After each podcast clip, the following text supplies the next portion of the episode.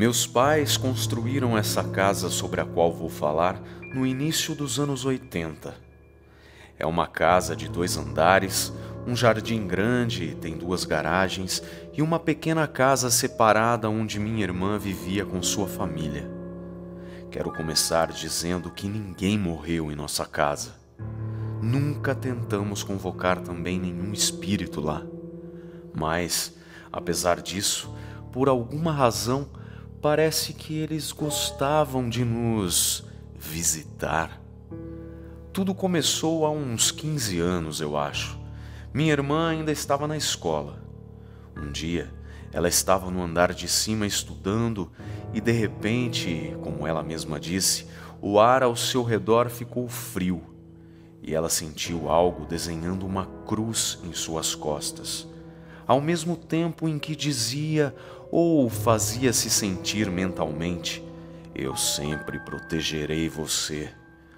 Logicamente, ela ficou com muito medo e resolveu contar aos nossos pais. Infelizmente, meu pai, homem duro e cético, não acreditou nela. Minha mãe, por outro lado, mulher de muita sensibilidade e que sempre teve o lado espiritual desenvolvido por causa de sua avó, mas a história de minha bisavó eu não vou contar hoje. Acabou acreditando em minha irmã. Ele disse para não temer. Depois desse primeiro episódio, passou-se algum tempo até que minha mãe começasse a ver coisas estranhas também. Tudo, porém, era visto apenas na parte de cima da casa. Ela costumava nos dizer que via alguém em pé na escada, e isso lhe causava uma espécie de sentimento sufocante, como se algo apertasse seu tórax. Ainda assim, minha mãe não temia essas manifestações espirituais por ser conhecedora desse plano paralelo. Mas certo dia, em uma dessas aparições, ela sentiu algo diferente que lhe causou um profundo medo. Um homem alto, com um chapéu que cobria parte de seu rosto, estava parado na sala onde ela estava dormindo com meu pai. Ele disse: Você vai morrer muito em breve. Agora me diz, quem é que não molharia as calças com um fato desse? Esse sujeito sinistro foi visto várias vezes por ela aparecia parado na porta, no canto, na escada, em qualquer lugar, e não mais somente no andar superior. Então, é aqui que os meus avistamentos vêm à tona. Quando criança, eu sempre tive medo de ir para o andar de cima sozinho. O nosso computador estava em um dos quartos lá de cima. Eu sempre dizia aos meus pais que havia alguém lá e ele queria me machucar. Apesar de eu ter insistido muito para os meus pais colocarem um PC no meu quarto, isso não aconteceu. À medida que envelheci, pude ouvir batidas, arranhões, coisas caindo da sala acima de mim. Minha mãe sempre tinha que dormir comigo naquela época, de tanto medo que eu tinha.